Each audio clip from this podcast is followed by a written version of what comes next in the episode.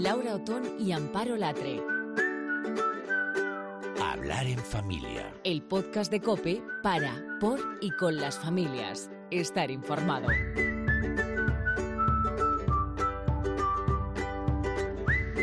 Hola, ¿qué tal? Hola, Amparo, ¿cómo estás? ¿Qué tal?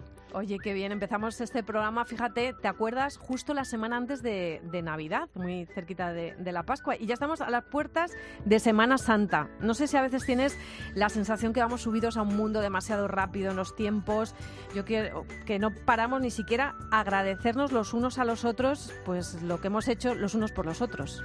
Pues sí, vamos demasiado rapidito por la vida. Yo también tengo la misma sensación y por eso hoy queremos empezar agradeciendo los comentarios que recibimos sobre el programa una además identifica pues con el tema que más le gusta, el que más le aporta, el que más le llega. Y al final, pues de eso se trata, de que cada uno encuentre su momento especial en hablar en familia. Os recordamos que en la página web de COPE están todos los programas para escucharlos enteros o reescucharlos también, incluso por temas, para compartirlos en tu grupo de WhatsApp o con esa persona que sabes que le viene bien escucharlo. Por eso eh, nos gusta recomendártelo, porque nace precisamente con esta intención, con la de poderte ayudar. Y como decíamos que estamos a las puertas ya de la Semana Santa, pues queremos pararnos un poco en este momento tan especial, ¿verdad, Amparo? Y darte pues muchas pistas para poder disfrutar en familia.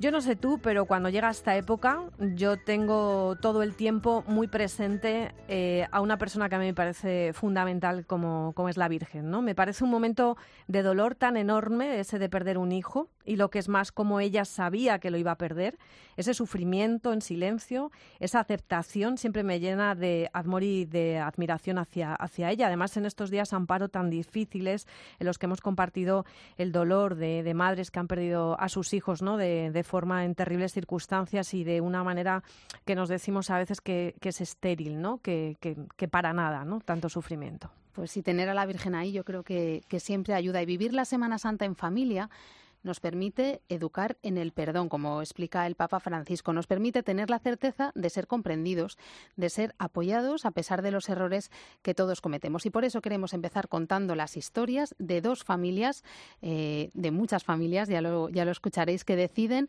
meterse en Semana Santa a tope, eh, dedicarse a la Semana Santa a tope, sin regatear ni un minuto, sin que ningún miembro de la familia, independientemente de la edad, se quede fuera del plan. Y bueno, había muchos ejemplos, había muchos testimonios pero bueno, hemos querido mm, coger un par de ellos porque yo creo que son miles de familias españolas las que viven como cofrades en las hermandades de toda España, donde durante todo el año se acompaña a su Cristo y a su Virgen.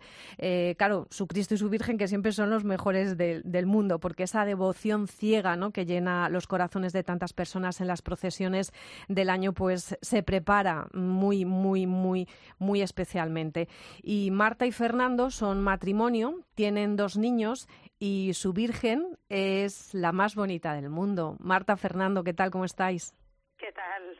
Hola, buenas tardes. Oye, muchas gracias por acompañarnos. Y lo primero, Marta, cuéntanos dónde está vuestra Virgen, dónde está vuestra hermandad. Nuestra Virgen está bajo la advocación de la Virgen de la Estrella. Eh, no había en Madrid, además, Virgen de la Estrella, sí lo hay en Sevilla y en otras localidades y estamos en la parroquia Santa María Josefa del Corazón de Jesús, que está en el ensanche de Vallecas. De momento estamos en Barracón, pero confiamos en que dentro de no muchos años podamos tener un templo en condiciones.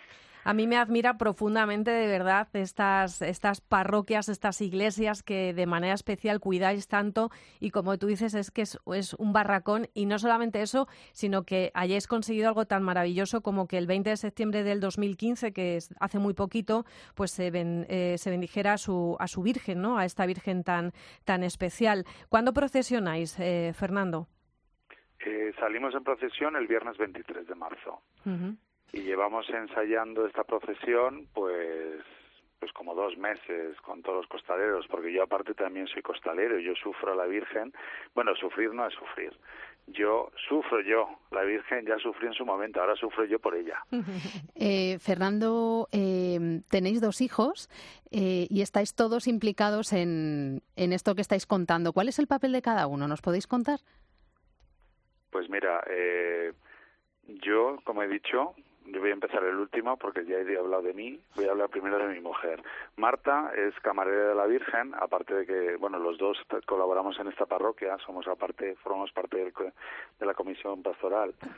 Y mis hijos, los dos, funcionan, salen como acólitos los dos. Y luego yo aparte soy, eh, aparte de cofrade y ser costalero, también soy el hermano mayor de la hermandad. ¿Y cómo, cómo de repente, eh, eh, con, con, una virgen precisamente que Marta ha comentado, no es una tradición madrileña, ¿no? que es una, es una virgen más andaluza, ¿cómo de repente os sentís llamados a, a, esta misión, ¿no? que se podía llamar de alguna manera? yo he sido muy mariana siempre, la verdad.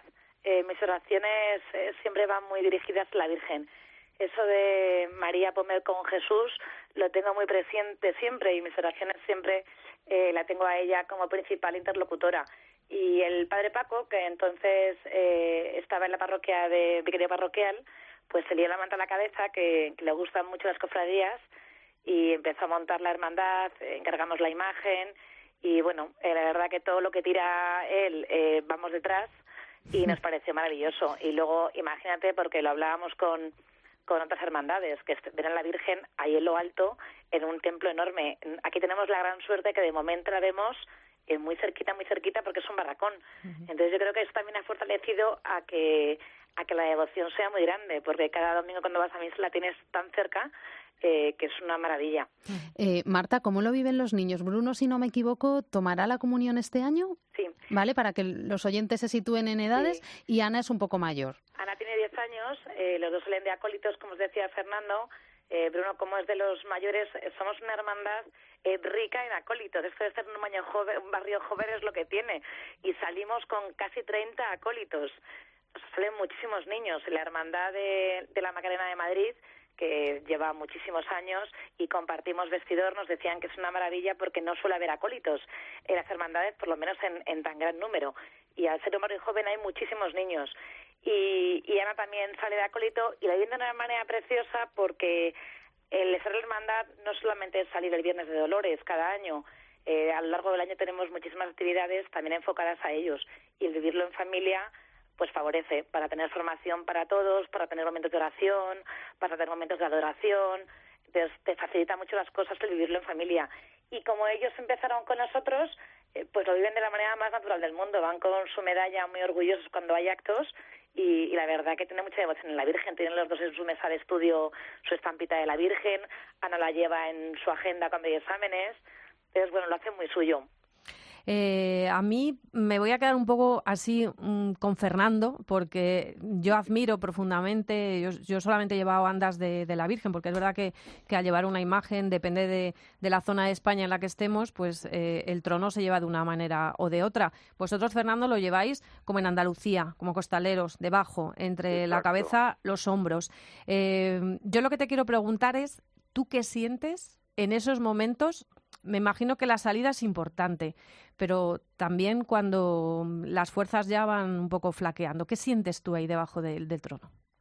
Pues debajo, bueno, hay mucha unión, porque debajo somos todos uno, aunque vamos 20 personas, 20 costaleros, con nuestro costal y como bien dices, apoyados con todo el peso en nuestra nuca, un poquito más abajo.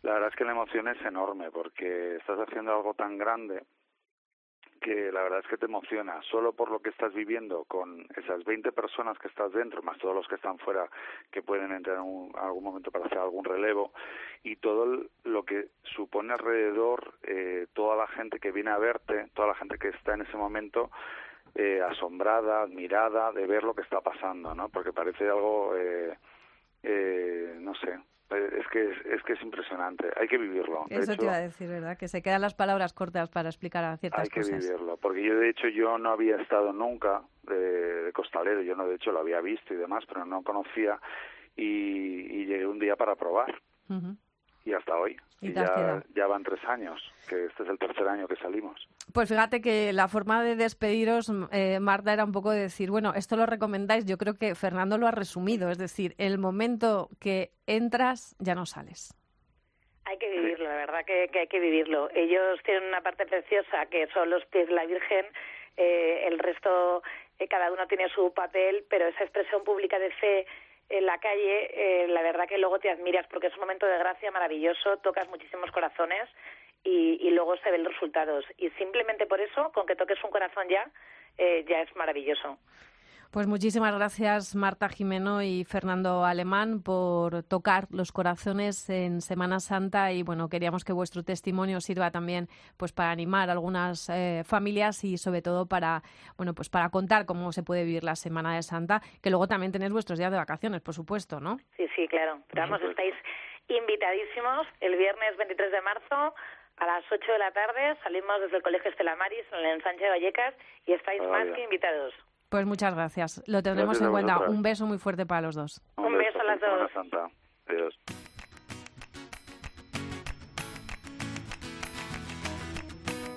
Laura Otón y Amparo Latre. Hablar en familia. Cope. Estar informado.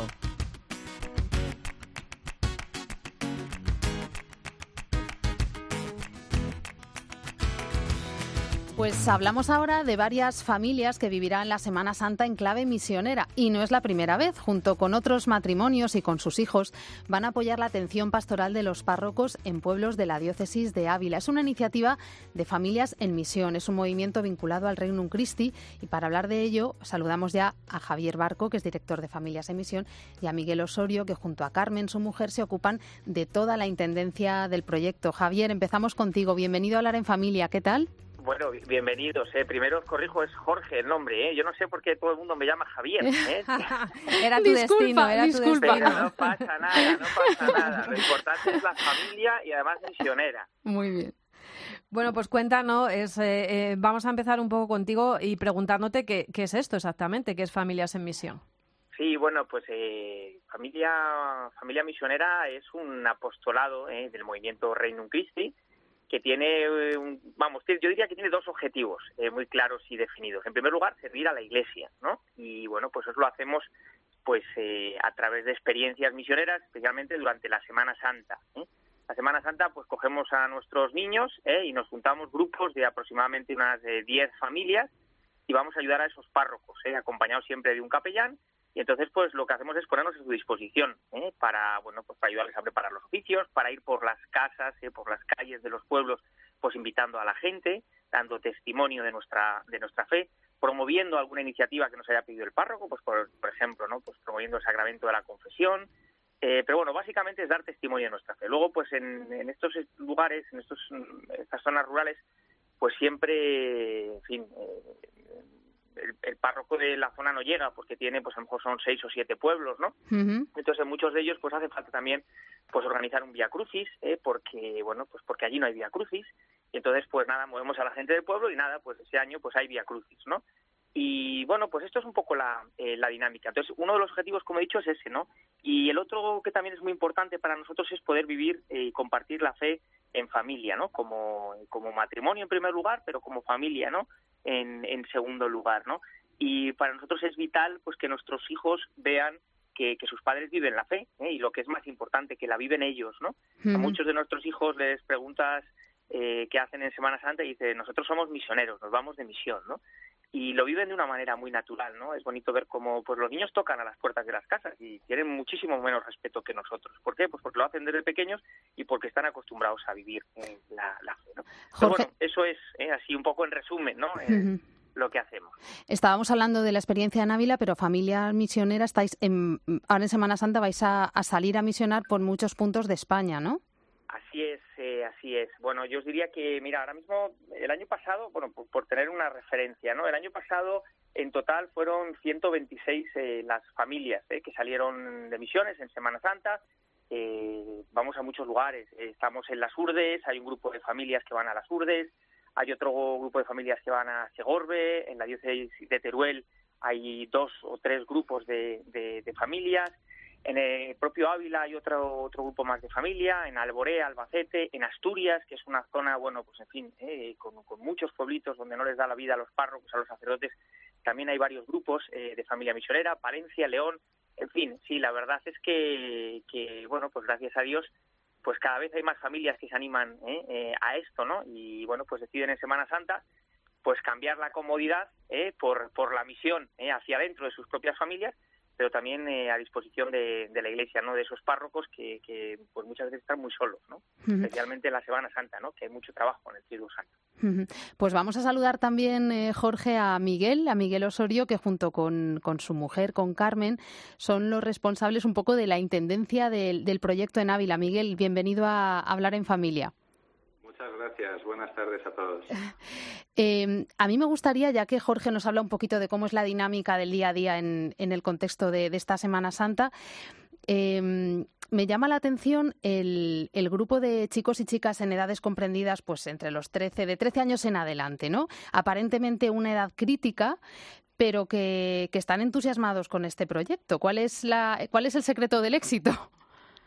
Bueno, yo creo que el secreto hay que preguntarle al Espíritu Santo, porque el hombre propone y Dios dispone, ¿no? Y nosotros somos los, los primeros sorprendidos como nuestros hijos adolescentes nos quieren acompañar, ¿no? Eh, en esa edad que, que, tiene tantas incertidumbres y tantas apatías, eh, vivir la familia, la, la Semana Santa en, familia misionera les gusta porque ven a otros jóvenes como ellos que comparten la misma fe y les llena y quieren repetir la experiencia. A mí me gustaría preguntaros ahora a los dos, porque los dos tenéis una trayectoria importante de vivir la Semana Santa en esta clave con vuestras familias. ¿Qué ha significado para vosotros eh, esta experiencia, para vosotros y para vuestros hijos? Eh, Jorge, tú primero, si te parece. Bueno, pues mm, a ver, yo creo que para, para nosotros es vivir la fe de una manera eh, natural, ¿no? Y, lo que ha significado también es compartir ¿eh? con otras familias, ¿eh? con otros matrimonios y con otras familias. Y ver cómo nuestros hijos pues hacen exactamente lo mismo con los niños ¿eh? de otras o los hijos de otros, de otros matrimonios y familias. Y se generan unos lazos, unos vínculos de amistad muy fuertes. Porque si hay algo que une, que es capaz de unir en amistad, es el Señor. ¿no? Y eso lo hace entre familias, ¿no? entre los miembros de las familias, entre los miembros de las familias jóvenes, entre los niños de las familias y también entre los matrimonios. ¿no? Y luego también ha significado pues una manera coherente de vivir eh, nuestra fe. Es cierto que no cambiamos eh, la situación de las parroquias, eh, de los pueblitos donde vamos, ¿no? Pero bueno, como decía la Madre Teresa, ¿no? Pues cada uno tiene que poner su gotita, ¿no? Y desde luego, pues nuestra gotita en Semana Santa no falta. Y eso, pues, bueno, pues iba a decir que nos llena de orgullo, pero no, no, no nos llena de orgullo, ¿no? Nos hace ser un poquito coherentes, ¿no? Con, nuestra fe en esta sociedad en la que estamos acostumbrados, pues bueno, a vivir en comodidad, a hacer lo que nos apetece y a olvidarnos de que lo más importante es el Señor, ¿eh? y que en Semana Santa el Señor es lo primero, ¿no? Y eso pues se lo transmitimos también a nuestros hijos. Miguel.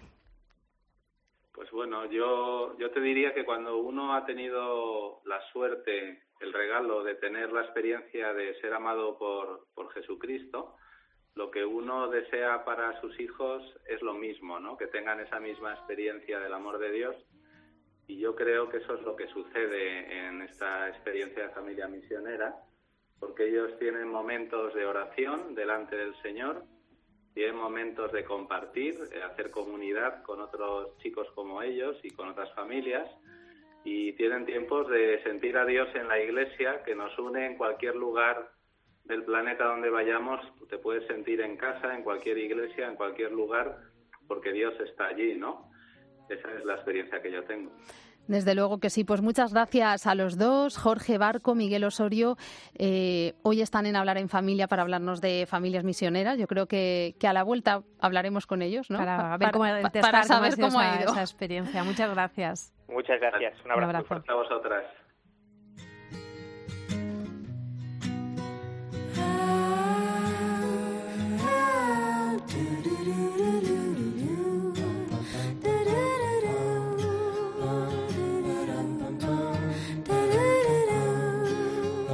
Laura Otón y Amparo Latre. Hablar en familia.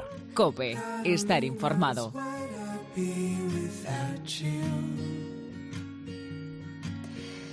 Laura, y una de las cosas que más hacemos los españoles cuando llegan las vacaciones, sean cuales sean, ¿eh? Navidad, Semana Santa, es viajar, porque nos va a la marcha. Eh, somos así. Y ahí están además las estadísticas para dejar constancia de ello. Los hijos eh, influyen mucho en el destino y nosotros, nosotras, eh, desde Hablar en Familia apostamos por la seguridad. Claro, y nos fiamos mucho de prescriptores blogueros, como la mayoría, por lo visto, de todos los que viajan hoy por hoy y de cara a la Semana Santa no iba a ser menos, ¿no? Porque yo creo que hay un poco tiempo para todo y luego también la posibilidad de, cada uno que elija también cómo vivir esa Semana Santa. Eh, y bueno, pues nos vamos con nuestro blog eh, de viajes de cabecera, El Pachinko. Al frente está Pau García Solves en Alicante. Pau, ¿qué tal? ¿Cómo estás? Hola, ¿qué tal? Eh, encantado de estar otra vez aquí con, con vosotras, ¿no? Y hablar de, lo que nos gusta. De lo que nos gusta, ¿verdad? De viajar. sí, sí. Oye, ya tienes las maletas hechas, ¿a que sí? Bueno, de, todavía, todavía soy, De, soy de última hora. ¿Ah, porque, porque claro, con, con, por mi profesión, con tanto viaje, pues bueno, siempre estoy haciendo y, y, deshaciendo maletas, pero, pero bueno, siempre, siempre estoy listo, ¿no? Bueno, ¿y dónde se va la familia Pachinko, si se puede decir? ¿Dónde vais eh, Vero y los niños y tú? Pues mira, todavía, todavía no, no, no, lo tenemos muy claro. Vamos a, esta vez creo que nos vamos a quedar por, por casa, ¿no? Eh, bueno, eh, todos los años nos toca nos toca estar fuera, destinos exóticos, destinos lejanos, pero esta vez, bueno, vamos a intentar eh, recorrer zonas que, que, tenemos cerquita, ¿no? Eh, aprovechando aprovechando un poco la Semana Santa también, ¿no? Que, que bueno, eh, siempre siempre es interesante ver ver cómo la celebran en en otros lugares. Yo, por bueno, ejemplo, la comunidad valenciana, perdóname, es un espectáculo también la Semana Santa. Unos sí, pasos los que hay maravillosos también. Aquí yo no soy no soy un entendido en, el tema, ¿no? Porque yo vengo de una zona que, que bueno, coincide un poco esa época con, lo, con los moros y cristianos, que es que es la fiesta que, que, he vivido desde pequeño, ¿no? Pero sí que me gusta ver cómo, cómo se vive y cómo, cómo se siente, ¿no? Eh, por ejemplo, yo el año pasado tuve la, la suerte de ir, ir muy cerquita de, de, aquí, en, en, Murcia, en Murcia capital, ¿no? Y, me, y me di cuenta que tenían una una, ciudad, una Semana Santa muy, muy cercana, ¿no? Eh, estaba escuchando antes el programa, ¿no? A las, a las familias, ¿no? Un poco con, con la pasión y con el fervor que, que, la viven, ¿no?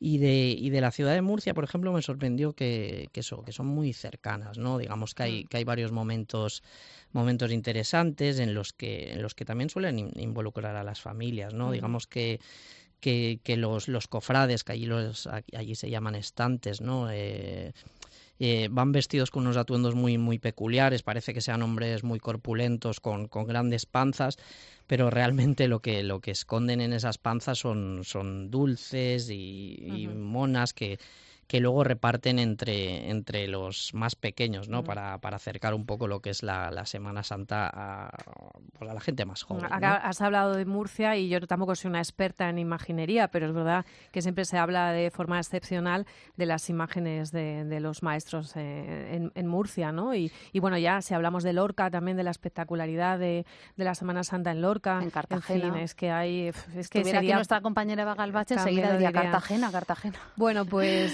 te vamos a proponer, para no entrar en conflicto con la geografía española, Pau, que nos recomiendes un par de destinos, uno internacional eh, y, otro, y otro nacional. Bueno, eh, pues internacional eh, voy a recomendaros la ciudad de Manchester, ¿no? que es otro de los destinos que, que me ha sorprendido me ha sorprendido últimamente y además porque, bueno, siempre asociamos un poco Manchester con el fútbol, lógicamente, y un poco con, con la música pop que, que, bueno, que ha estado muy en boga en las últimas décadas allí, ¿no? Pero, pero bueno, eh, me ha sorprendido porque es, es una ciudad que tiene, que tiene un centro histórico realmente, realmente acogedor. Es de las ciudades más importantes de, de Inglaterra y Reino Unido. Pero ahora con todo el tema de, del Brexit, eh, bueno, no hay mal que por bien no venga. Y, y bueno, ahora es bastante, es muy, muy asequible viajar. Ah, ¿Sale más barato? Sí. Sí, eh, es un destino que además tenemos muchos vuelos directos desde, desde muchísimos puntos de España, además vuelos a, a buen precio.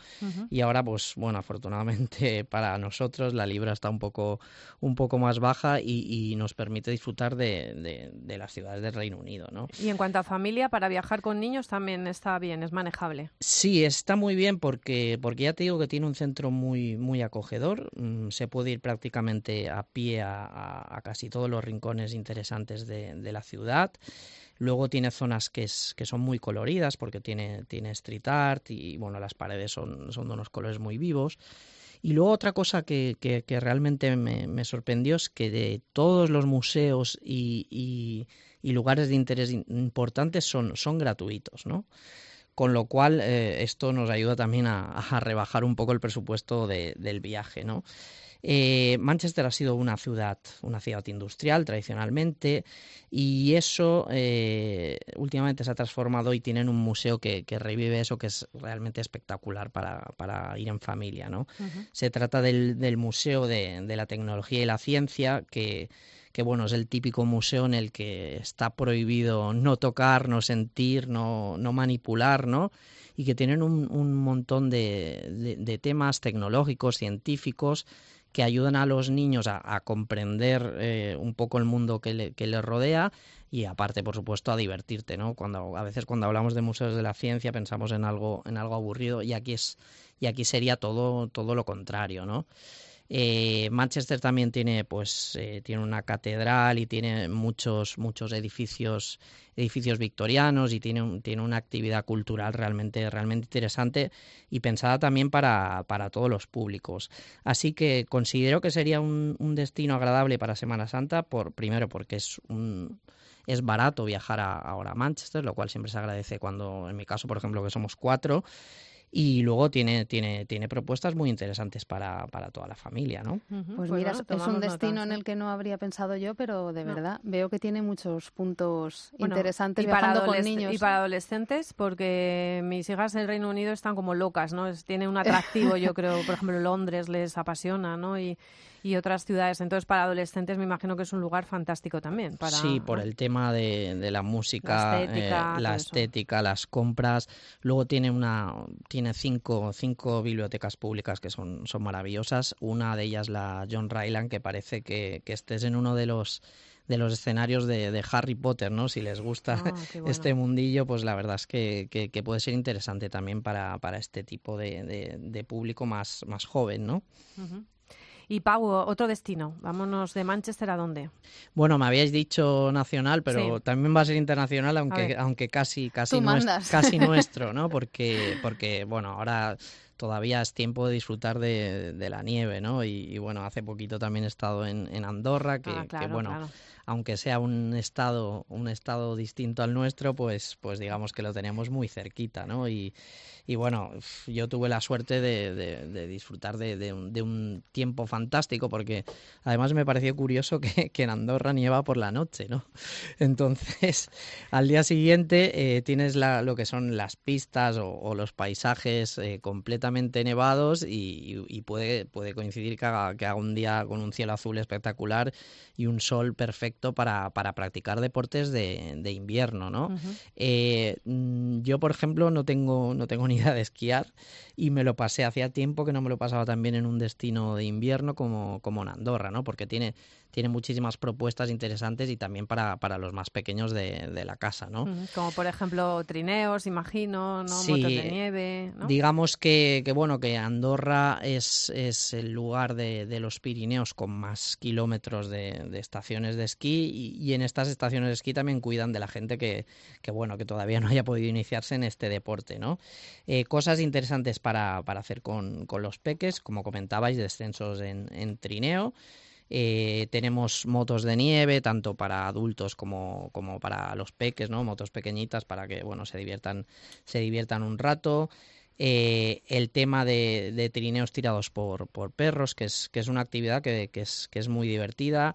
Además, eh, bueno, estos perros están muy, muy bien tratados, los tienen muy bien alimentados, muy bien cuidados y, no, son, no son, digamos, eh, eh, tratados mal, ¿no? No, al revés, que no da pena, vamos, dilo tranquilamente, no, Porque parece, es verdad, que cómo me voy a montar en un trineo, pero son tan bonitos y, además entiendes, ¿no? Que su naturaleza está hecha precisamente para eso. Sí, y además en, bueno, en, en, Andorra, por ejemplo, los, los circuitos que haces con, con estos animales no son, no son excesivamente largos y, y los, los los trineos no van cargados para que tampoco lleven demasiado peso. Y van a lo mejor 12 perros, 15 perros. O sea sí, exacto. Eh, digamos que unos 12, 14 perros pueden llevar a lo mejor a un adulto y un niño, con lo cual tampoco el peso es, es, excesivo y sobre la nieve realmente eh, las sensaciones son muy divertidas porque vas casi, es como si flotaras en el aire, ¿no?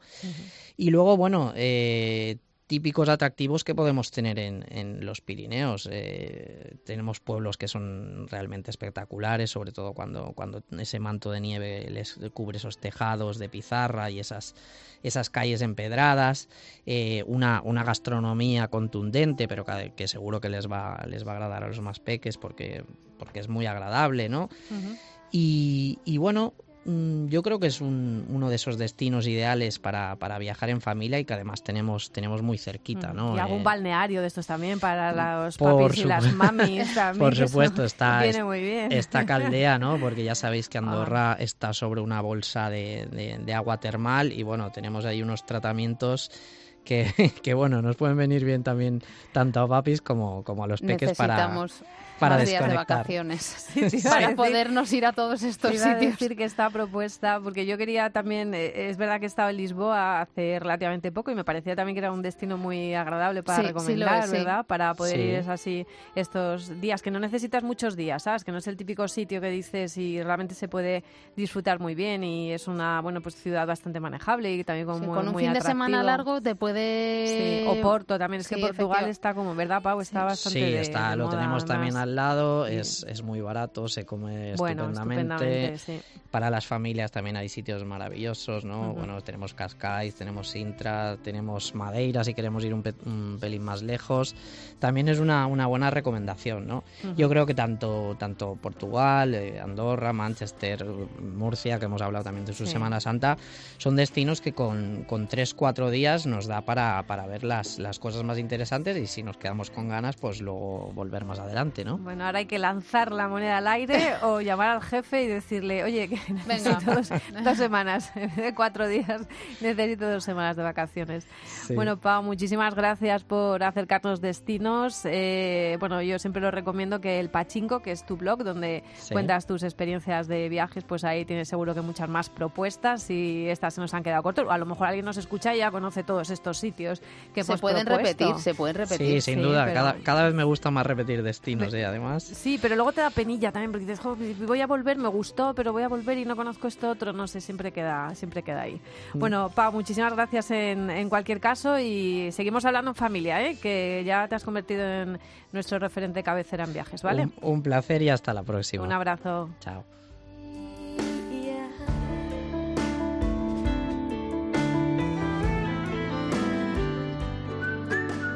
Laura Otón y Amparo Latre. Hablar en familia. Cope, estar informado.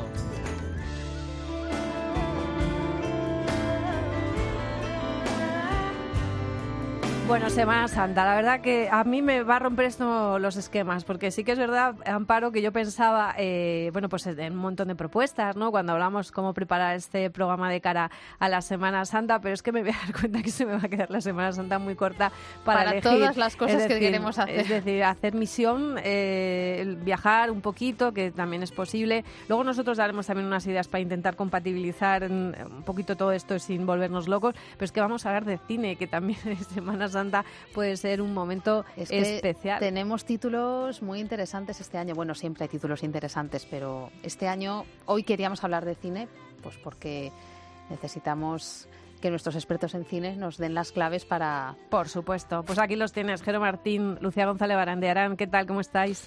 ¿Qué tal? ¿Cómo estáis? Muy bien. Bueno, muchas gracias eh, por acompañarnos y a ver qué propuestas nos Yo en Semana Santa repetiré en Tierra Santa. Ah, también, No está nada mal, ¿eh? También, también. Qué, bien, mucha suerte. cochina que nos das. Así puedo valorar también más alguna de las películas de las que hablaremos. Efectivamente. Bueno, pues si te parece, vamos a escuchar la primera que la verdad que, que promete. ¿Cuál es? Yo, Lucas, lanzo un mensaje a todos los seguidores de nuestro Señor Jesucristo. Una maldad terrible reina en el mundo. La oscuridad se propaga.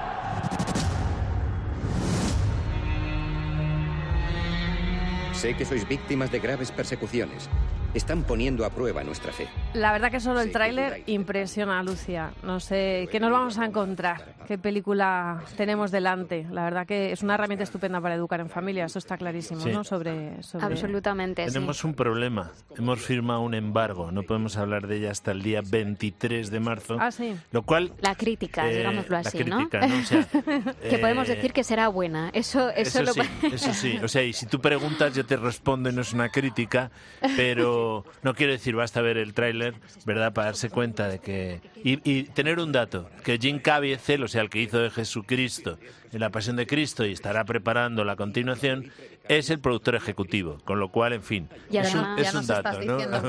Sí, sí, eso da una cierta fiabilidad, ¿no? Jim Caviezel es Lucas aquí. Sí, es Lucas, que además, por tanto, es muy fácil. O sea, tenemos a San Pablo encarcelado en la cárcel Mamertina, es un poquito más grande que la Real, que hemos estado algunos ahí dentro, en Roma. Eh, y, entonces San Pablo iba, va a preguntarle, eh, primero sobornando y luego ya se hace como habitual para que, le cuente su historia, lo que luego serán los hechos de los apóstoles. Esto viene en el tráiler, no estoy desvelando nada. Esas son dos historias. San Pablo sufre. Eh, aquí la interpretación que le dan es sufre sobre todo por la persecución previa a su conversión, ¿no? Con lo cual ese personaje... Eh, sí, bueno, pues en realidad es más la, conversación entre Pablo y Lucas, ¿no? Que eso también se ve en el, en el tráiler, que fueron compañeros de viaje durante muchos años y que bueno pues que se encuentran a, la posible ejecución de Pablo en sus últimos momentos y qué conversaciones tendrán dentro de esa celda cuando está a punto de morir, ¿no? Bueno, qué interesante. Y luego hay otros dos elementos, dos tramas, porque claro, eh, San, Lucas, Lucas llega a Roma en plena persecución de Nerón, que es don, cuando murió San Pablo y por tanto los cristianos están escondidos, a él le acogen, hay toda una trama de qué hacen los cristianos en ese momento y luego otra trama que está además en todas las cartas de San Pablo, es muy interesante cuando está él en Roma, es sus eh, carceleros. ¿Eh? porque efectivamente la, los Hechos de los Apóstoles acaba así, o sea que citando a los carceleros, ¿no? ¿Y qué, y qué pasaba con el, con el que manda y con el que no manda? ¿Qué conversaciones tendría con San Pablo, qué no tendría? Con lo cual veis que son elementos narrativos muy interesantes que la publicidad ha sintetizado eh, cuando el pecado abundó, sobreabundó la gracia. Y ya no hay nada más que eh, decir. Y yo creo que con eso está todo, porque eh, está muy bien mostrado. Eh, os podéis imaginar cómo es la Roma de Nerón, todo rodado en Malta, por cierto. Eso te iba a decir, las eh, imágenes es una superproducción está, fantástica, ¿no? Y, la productora es, es, a tener en cuenta, ¿verdad? Es para, para fichar, se llama Affirm Films. Sí, que fue la que hizo, por cierto, que todavía se puede rescatar. Yo no sé si ya en DVD se armó el Belén, si y, no me y resucitado hace unos años también. hace unos años, con lo cual os podéis imaginar por dónde van los mm. tiros. Yo creo que no he hecho crítica, no me salta el embargo. y, y, es la, la película mejor para Semana Santa? Pues sí, probablemente. O sea, es muy interesante. Y, otras propuestas, porque, bueno, Jero nos ha dado una lista que lo que vamos a hacer, yo creo, es ponerla, en, la página, en la página tiene web. Un dato, tiene un elemento muy interesante esta crítica que la podemos silvanar con otra. A ver. Y es que, como bien sabes, eh, San Lucas no solo era un gran escritor, sino que era médico. Con lo cual estaba toda una relación de ciencia y fe que también está en una película que se ha estrenado hace poco, que todavía estará en algunos sitios. De cara a Semana Santa. De cara a Semana Santa, eh, en este caso, una búsqueda de la verdad por parte de un periodista que se titula El caso de Cristo. El caso de Cristo. Pues nos le vamos a pedir a Chechu que nos ponga por ahí ese pequeño. Podemos hablar de evidencia histórica de la resurrección. La tumba vacía es una evidencia. ¿Realmente quieres saber la verdad? No me culpes a mí, ni a la iglesia, ni a Dios. Solo haz tu trabajo. Película muy interesante, ¿verdad? Sí porque es el caso real de la conversión de un periodista, Lee Strobel, muy famoso, del Chicago Tribune. Era un, además era un, periodista de investigación, o sea, era famoso por sus investigaciones judiciales. Entonces, su hija en un momento dado está a punto de ahogarse en un restaurante por una tontería, la salva una enfermera cristiana, su mujer entra en contacto con esta enfermera y se convierte su mujer. Y el que es agnóstico sufre una crisis muy fuerte. Eh, a iba, a buscar. Iba a buscar. A mí me interesa, Jero, que nos cuentes eh, si podemos llevar a los niños a ver estas películas, ¿vale? Porque sí que es verdad que algunas de las películas con esta temática pues son muy fuertes para según qué edades. Entonces, eh, puesto que estamos hablando de vivir la Semana Santa en familia, películas para niños estas dos, ¿para qué edades? Estas dos son para preadolescentes, yo creo. Sí, a partir de 10 años yo creo que sería hasta bueno llevarles, ¿no? Sí, el caso de Cristo María, el caso de Cristo María es una intriga, digamos, eh, porque va a demostrar un tío que se ha empeñado en demostrar la falsedad de la resurrección o la falsedad de la muerte. Sí, es una investigación, es, la historia de una investigación. Con lo cual engancha más un chaval con 12, 10, 12 años. La va a seguir. Y la otra sí, pero la otra es fuertecita. Por eso. O sea, es un poquito más... Mm, Aquí cada, padre que, valore, ¿no? Pero ahí sí, 13, 12, yo no sé si 10, yo es que ya perdí un poquito la idea de un niño de 10, de una niña Mira, de 10. la mía de 10, por ejemplo, se me asustaría. Hay Pues- niños pues de 10 años como más miedosos, pero, pero bueno, yo creo que cada padre ahí tiene que valorar. y el niño de 10 y la de 13 y los propios padres se asustarían mucho más con María Magdalena, Ah. que es la otra opción Sí. de, de esta semana, vamos, de esta Semana Santa, que a mí me ha decepcionado profundamente, mucho, mucho. No solo porque ya se veía desde el tráiler que era, digamos, como la versión feminista y gnóstica de, por la línea del, del Evangelio apócrifo de María Magdalena, Ujú. eh, sino también porque es, yo creo que es el Cristo más triste de la historia del cine. Joaquín Phoenix hace Es un que es un hombre esfuerzo triste, grande, pero- pobre. Claro, yo me ¿No? imagino, digo, ¿cómo puede atraer eh, este retrato de Cristo a un niño? O sea, pues ahora que me estás hablando, no, es que no, saldrías corriendo, ¿no? Cada vez que hace un milagro se desfallece, no sabes muy bien la motivación de ella, ella no quiere ser madre. Entonces, ¿qué pasa? ¿No? ¿Es que te atraen las mujeres o es que eh, eres, eh, eres eh, quieres vivir el celibato? Entonces, no se meten en ese jardín y son una especie de, de colgadillos que van por ahí por el desierto de, a Jerusalén. ¿no? Me, ha- me ha decepcionado muchísimo y mira que el director era el de Lion, que era una película muy, muy, Muy ágil bonita. y muy... Esta muy no nos la recomiendas para No, vivir la Semana no, Santa. no, Claro, no, porque cualquiera la puede ver efectivamente Sí. y puede decir, ah, pues mira, también es una Sí, manera de no, pues acercarse no, al personaje, Pues no, pero no Es- no, hay, no hay casi no es rigurosa, referencias, además, no hay casi referencias bíblicas, así como la de San Pablo sí que tiene, desde el tráiler se ve un montón de síntesis de toda la doctrina de San Pablo, la caridad, el himno de la caridad y un montón de temas más. Aquí casi no hay referencias directas al Evangelio. Se ha ido un poco fuera en María Magdalena, ¿no? Entonces a mí me ha decepcionado mucho, pero sobre todo es pesadísima, pero pesadísima la película. O sea, los niños se aburrirán como ostras. Con lo cual habrá que rescatar alguna de estas que te gustan a ti, estas de... De, de esas que tiene, como dice mi hija, que, sí. tienen los ojitos y los morritos también pintados, los animalitos que luego dan mucho asco en la realidad, pero que en las películas de dibujos Sí. les encantan. Sobre todo ¿no? los conejos, los conejos. Sí, Peter Rabbit, Peter Rabbit, es que es, es una, una película que además a mí cuando era pequeña me encantaban las mezclas, tipo Mary Poppins, ¿no? claro. Entre realidad y fic- entre realidad y dibujo animado. Y bueno, pues esta es la, la historia de- del conejo Peter, que son, bueno, que era el protagonista de los cuentos de Beatrix Potter. Sí. O sea, aquí, aquí hay un poco de, de morriña de los, de los padres, de los abuelos incluso, ¿no? Por, por conocer esta historia, pero con un lenguaje mucho más actual, mucha comedia. Es un, es un conejo travieso que se intenta colar en la granja pues de, de un gruñón, digámoslo así, para robarle sus, sus preciosas hortalizas y, y- y, bueno, pues con todos sus Potter trasteos. es genial. Y los dibujos originales, porque ya yo creo que publicaba ya con una ilustradora o un ilustrador, Sí. son magníficos. Sí. Y luego todavía estará en cartel El hijo de Bigfoot. A mí me gustó mucho esa película también. Es muy ágil, es una producción europea, belga, aunque es muy americana, porque es un chaval que le crece muy rápido el pelo hasta que descubre que su padre es Bigfoot, este el de los bosques y tal. Pero es- es muy divertida, está muy bien, es un retrato familiar donde además, eh, a diferencia de otras películas, tiene primacía la paternidad sobre la maternidad, aunque eh, eh, están las dos, digamos, representadas y muy bien representadas. Eh, en la relación con el padre, claro, que además es Bigfoot, pues tiene su. No es su un padre interés. cualquiera. que es la gran sorpresa, ¿no? Y habla de cuidar la naturaleza, ¿no? Está, está muy bien. A mí me ha gustado mucho, es muy ágil. Y luego me ha gustado también, claro, porque me llamo Jerónimo y me atraen los indios americanos. Y me he leído la autobiografía del indio Jerónimo. Y porque todo lo que tenga que ver con los indios me entusiasma, una película sobre una gran mujer india, que además es una historia real, ¿verdad? Sí. Teata. Puesto a hablar de mujeres con, Con ¿no? con, carácter. con carácter, el mejor que María Magdalena Ah, recomendamos. sin duda, sin duda. Mi nombre es Teata. Mi nombre es Teata, que fue una, una india, Krausha o algo así se llaman los indios estos, que, que quería, eh, muy inquieta, y entonces ya se había organizado la nación, lo que luego fue Oklahoma. Era, eh, inicialmente era el territorio indio de estos indios, ¿no? Fue la primera mujer universitaria en Oklahoma y, y entonces en la época de Roosevelt eh, acabó teniendo un espectáculo por todo Estados Unidos contando las historias. Era una eh, storyteller, India. o sea, era una contadora de historias eh, contando eh, la vida diaria de los indios americanos y eso les, les deslumbró a todo el mundo en una época en la que claro, habían sido machacados, había habido toda una leyenda negra contra ellos, eran los indios malvados del western y tal. Y aquí está muy bien, es una película muy grata porque además se ve un tema muy interesante, que es la inculturación del cristianismo en, estos indios. Ella, ellos son cristianos pero mantienen todas las tradiciones, los bailes, eh, una cierta relación con los antepasados. De hecho, el propio indio Jerónimo, que fue uno de los más crueles y mató a un montón de gente, se convirtió al cristianismo en la cárcel. Eh, no, yo creo que murió fuera de la cárcel, pero vamos, eh, acabó siendo cristiano también. ¿Y está para niños o no?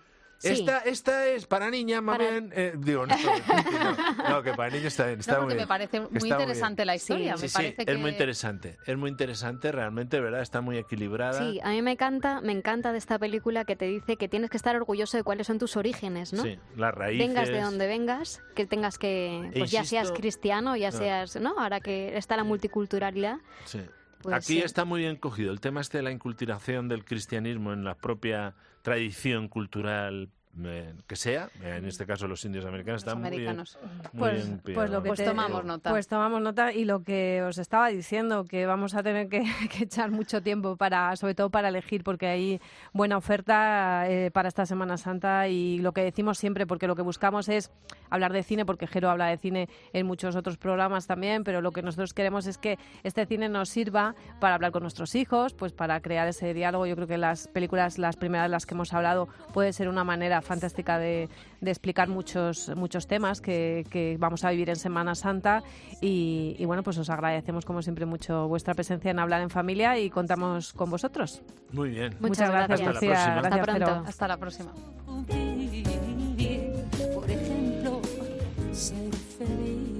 Laura Otón y Amparo Latre. Hablar en familia. Cope, estar informado. No se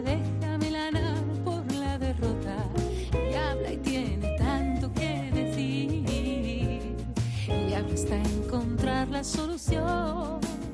Confiesa su temor y su pasión solo para sobrevivir.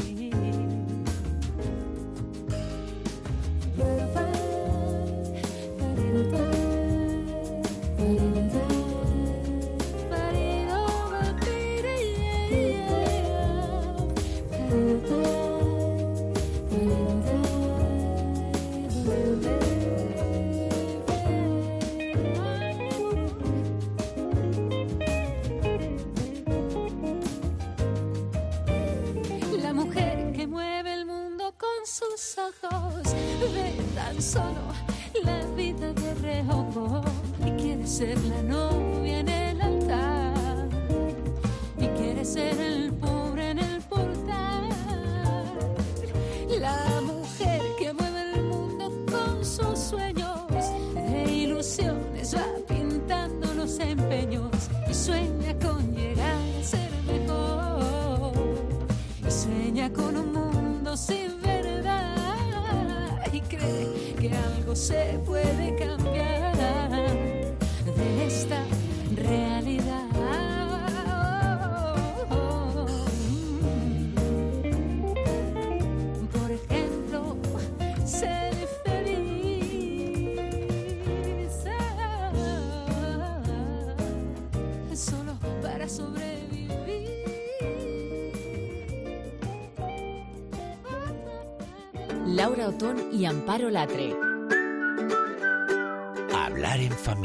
El podcast de Cope para, por y con las familias. Estar informado.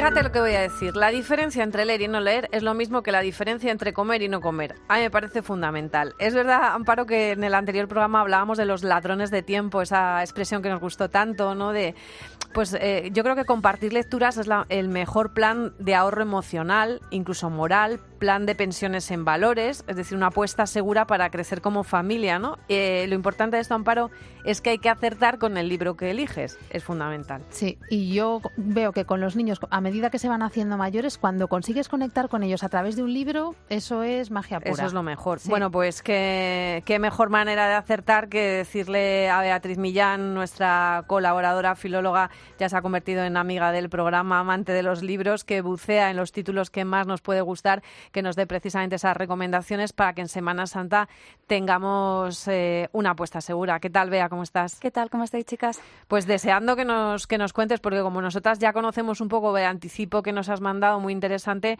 pues a ver qué, qué nos propones. Porque has tenido en cuenta algo muy importante, y es que estamos de vacaciones, que muchos vamos a viajar, entonces parece que no, pero son cosas a tener en cuenta. Claro, igual que nosotras nos llevamos nuestro libro para ver si sacamos una horita y podemos echarle un vistazo en esas vacaciones, para mí algo fundamental a la hora de elegir cuentos o libros para nuestros hijos, para, para llevarnos en, esa, en esos días, eh, es tener en cuenta tres aspectos. Uno, que sean eh, fácilmente transportables, o sea, de reducido tamaño a poder ser. Si eso no puede ser, porque también he traído algunos un poco de gran formato, que sirvan como también juego, ¿no? Los libros juegos son fantásticos, especialmente en las primeras etapas, como a partir de un año, año y medio, eh, los libros, además de, lectura, porque les, acompañas tú cuando se los lees, pero también les sirven para jugar. Y luego, otra parte también súper importante es, eh, son los libros que tienen varias historias dentro de, de, los mismos, con lo cual pues te sirven de cuentos de buenas noches y no tienes que andar repitiendo el mismo, ¿no? Entonces, vamos a empezar un poco... Libros que se pueden meter en el bolso, Venga, libros que se pueden meter en el bolso. Me encanta esta colección, que además es de una mamá emprendedora. Es eh, La editorial se llama Editorial Minis. Eh, los vende a través de, su web. Son además libros fantásticos, pero son muy pequeñitos. Tienen unas historias muy tiernas, unas ilustraciones muy cuidadas. Y a mí me gusta mucho también regalarlos o como opción de regalo cuando eh, son los cumples de los niños en clase. Pues en vez de regalar una bolsa de chuches, un juguetito, un tal, pues comprar estos packs que además... buena idea, Beatriz. Pues ella los hace personalizados, estos packs. Necesito 25, pues te manda 25. Bueno, en fin, luego los puedes envolver tú, ponerles pues una piruleta, lo que sea, ¿no? Pero es, es un gran regalo. Del mismo estilo, así tan pequeñitos, están que son como cuatro dedos, ¿no? Para que nos hagamos una idea. la, mitad de media cuartilla, o sea, media cuartilla. Sí, sí, o sea, son súper pequeñitos, son fantásticos para llevar en el bolso también, pues cuando salimos de restaurantes eh, por Madrid y necesitamos que un poco de entretenimiento. Del mismo estilo, aún más pequeñitos eh, son esta colección que se llaman mini libros imperdibles de la editorial Calandraca, que en cada cajita, eh, creo recordar que tienen eh, tres, han sacado tres cajitas ya de estas, y en cada cajita vienen como seis libros, si no me equivoco. Entonces, no, siete, siete títulos. Entonces, claro, con estos, a ver, también es verdad que hay que ponerse un poco las gafas para leerlos, pero, pero bueno, no lo quería decir yo. yo soy muy fan de las historias de Calandraca. Los que busquen historias originales, cargadas de valores, de verdad, que, que echen un vistazo a, a, las colecciones de Calandraca porque merecen muchísimo la pena. Pues Amparo, te diré que si te gustan estos, de verdad, echa un vistazo También a, esta editorial Minis, que es muy pequeñita, ya digo que la, la, impulsa una mamá emprendedora y no tiene tanta difusión como puede tener Calandraca y merecen muchísimo la pena. Seguimos, si queréis, por los libros más eh, juego, tipo juego, que serían más adaptados a, a, niños. Este maravilloso en el Parque de Bomberos de la editorial Conbel, que sabéis que me encanta, soy fan total cuida mucho. Que cuida muchísimo las ilustraciones, estas tienen una estética un poquito vintage.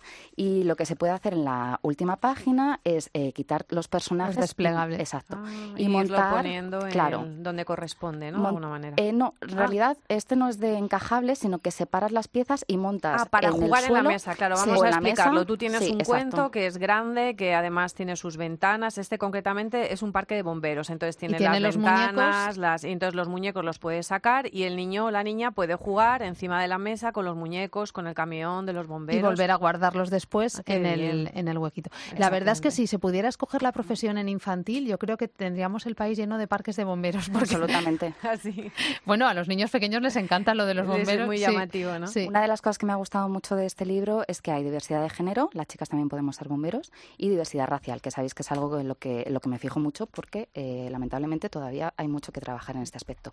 También de Conbel, mi primer memory, que bueno, eh, lo explicas un poco tú, Laura, cómo va, pero bueno, explícalo, sí, bueno, es eh, eh, lo que se trata es de, como memory, de, de memorizar las cartas, pues igual que los juegos de cartas, pero está en el libro, entonces deslizas la pestañita y te aparece pues la imagen con la que tienes que ir casando. Y claro, esto está muy bien porque no llevas las tarjetas sueltas por ahí, sino que están en el propio el propio libro. Vamos a tener que hacer vídeos como material extra. Yo creo que sí, yo creo que sí, que va a haber que explicarlo así. Y hay que decir que los memories Es un juego que envejece muy bien. Es decir, que es un juego que pasan los años y los niños pequeños se siguen y los adultos nos seguimos picando mucho con este juego. Entonces, eh, es un juego que tiene mucho éxito para mm. niños de preescolar, ¿verdad? Totalmente. Me atrevería a decir que incluso para adultos que, bueno, adultos o personas ya mayores que están como en fase de, demencia senil o con temas de Alzheimer, eh, se puede trabajar con este libro muchísimo. Bueno, qué bonito. Imagínate abuelos con, los nietos poder jugar a esto. Regalo maravilloso. repite la editorial y cómo se llama. Se llama Mi primer memory eh, los colores es el subtítulo y la editorial es Convel. Y bueno, también sirve un poco de, imaginario, ¿no? Pues eh, te van apareciendo las, eh, los los nombres de, los objetos que aparecen. El paso de peatones, el camión de Claro, que le sirve también para, para empezar a leer el vocabulario. sí. ¿Qué pues más? Muy buena selección. Bueno, pues siguiendo, siguiendo con el mundo juegos, esta editorial que es francesa se llama Usu. Em, y mirad qué cosa tan bonita. Son 45 juegos de viaje. Este no es un libro propiamente dicho, he hecho un poco trampa porque no tiene, no tiene texto, son libros de actividades. Aquí viene eh, con, un, eh, con un lápiz, con un boli de estos, un rotulador que se puede borrar con una toallita, con lo cual se pueden hacer una y otra vez porque las hojas son tipo plastificadas y te encuentras pues desde juegos de siete diferencias hasta juegos de memory también también, o sudokus, bueno, pues hay un poco de todo. Y estos son fantásticos, pues igual para llevar de viaje, que no ocupen nada, para llevar en el bolso si, si salimos por ahí. Para las esperas. Para las esperas. Eh, cuentos eh, que tengan muchas historias en su interior y que nos sirvan para muchos cuentos de buenas noches. Una cesta de cerezas, siete cuentos para crecer.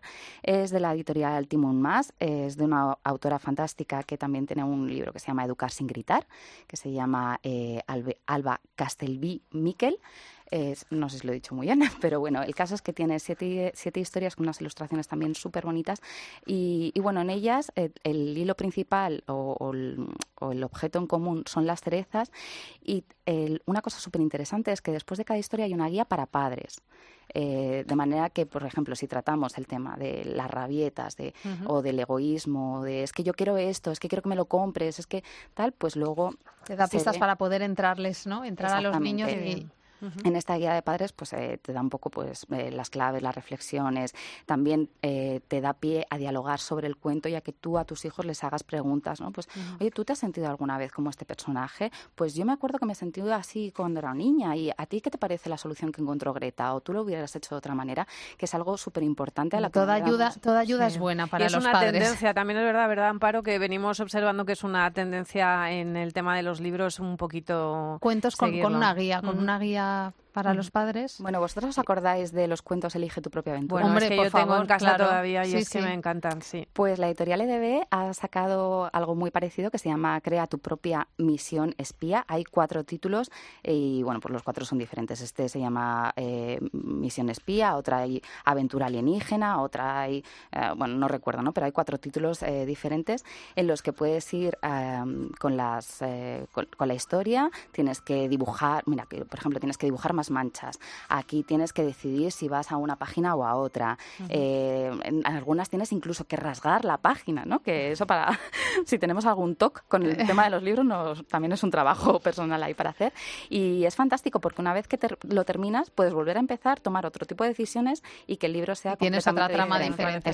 Son libros con mucho recorrido. Claro, sí, sí. Vamos a hacer fotos, ¿eh? Antes de que te vayas con todo este material para que la gente también lo pueda ver en la página web. Y queríamos también recomendar un pequeño libro para vivir la Pascua. Es la verdad que no, hemos encontrado muchos materiales ¿eh? Como para trabajar, eh, porque venimos hablando de precisamente de herramientas ¿no? para afrontar la Semana Santa y se llama Mi primera Pascua, es de la editorial San Pablo, de Juliette David y ha simplificado pues eh, el lenguaje del Evangelio de la Pascua para que los más pequeños también puedan comprender su significado. Y es que consideramos que precisamente, pues como venimos contando, los libros, el cine, son herramientas estupendas para poder vivir la Semana Santa de manera pues un poquito especial. Y ahí las editoriales creemos que se tienen que poner un poquito más las pilas porque lo que hemos encontrado no nos, ha gustado eh, no nos termina de mm, las ilustraciones mm, no. son todo lo modernas, lo atractivas que, podría ser. Es un lenguaje también importante el cómo llegan eh, todos, o sea, Beatriz cada vez que nos trae eh, todos estos libros está claro que la forma de llegar precisamente es muy visual, ¿no? y cuando llevas a los niños a ver procesiones o a celebraciones de Semana Santa, la simbología es tan, tan rica que realmente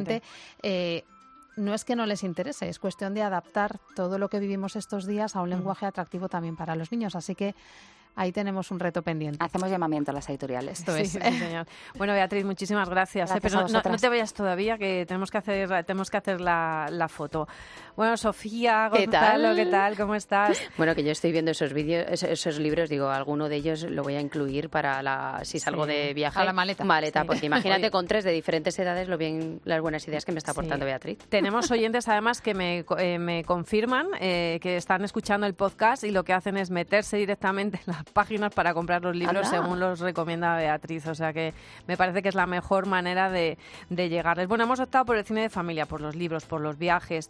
Eh, yo creo que pensábamos, eh, Amparo y yo, que todo esto se puede hacer compatible también con momentos de, recogimiento, ¿no? Y hemos encontrado pues eh, recursos interesantes para vivir en familia, la Semana Santa, también contemplar ese dolor, ese amor, esa misericordia y vivirlo de forma, de forma especial. me ha gustado mucho un artículo que he leído de una madre que decía que es muy difícil competir con el chocolate de Pascua antes de, antes de tiempo, ¿no? Porque los huevos de Pascua pues pueden ser muy apetecibles, pero también nos puede servir un poco para explicar eh, lo que es la resurrección, el origen. No tenemos tiempo, pero prometemos que en, el, en la página, en eh, cope.es, vamos a elaborar un articulito, ¿verdad, Amparo? Con pistas, pautas, con ideas que se nos ocurren de qué cosas a nosotras nos han funcionado mejor.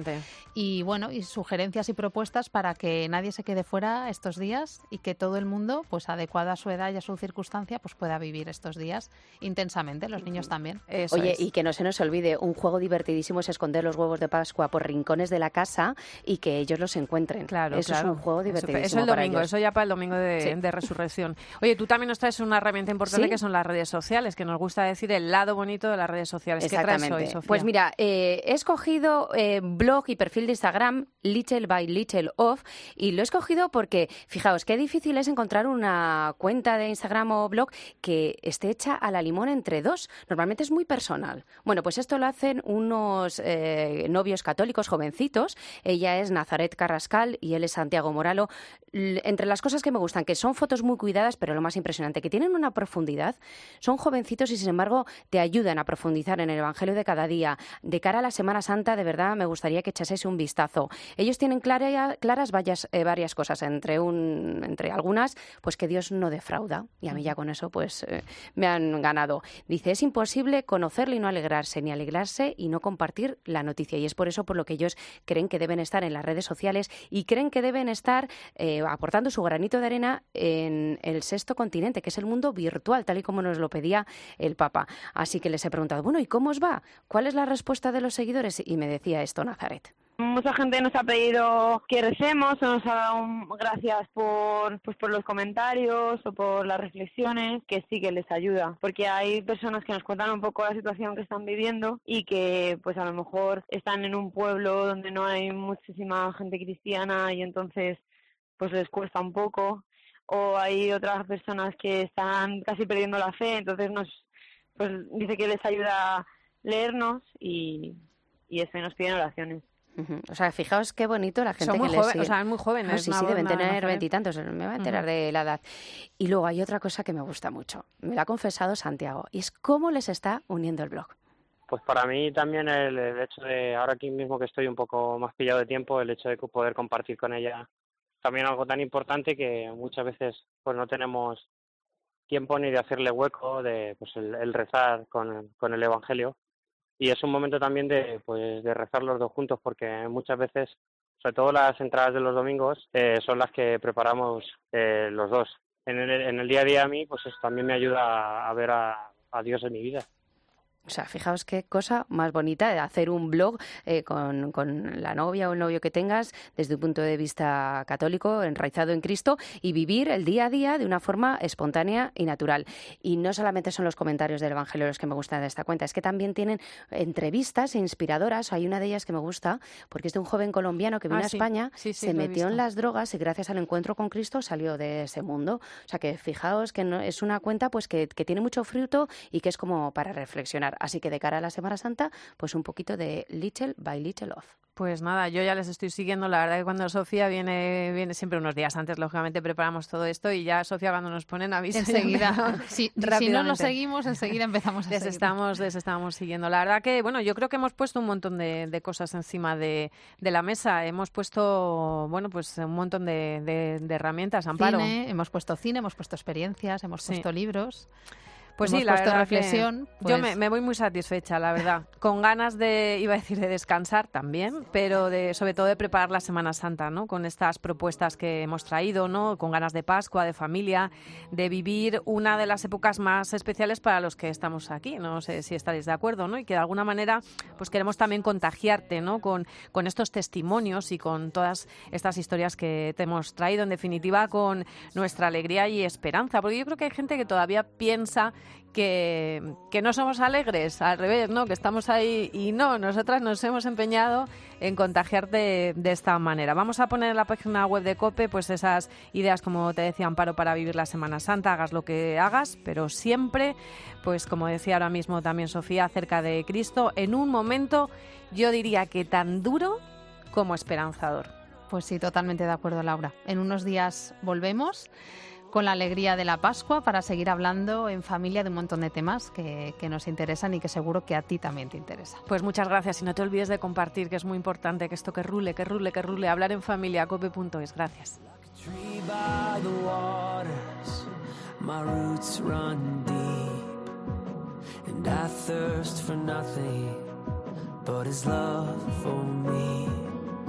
His His promise is true. I will not be left wanting when it's Him I choose over.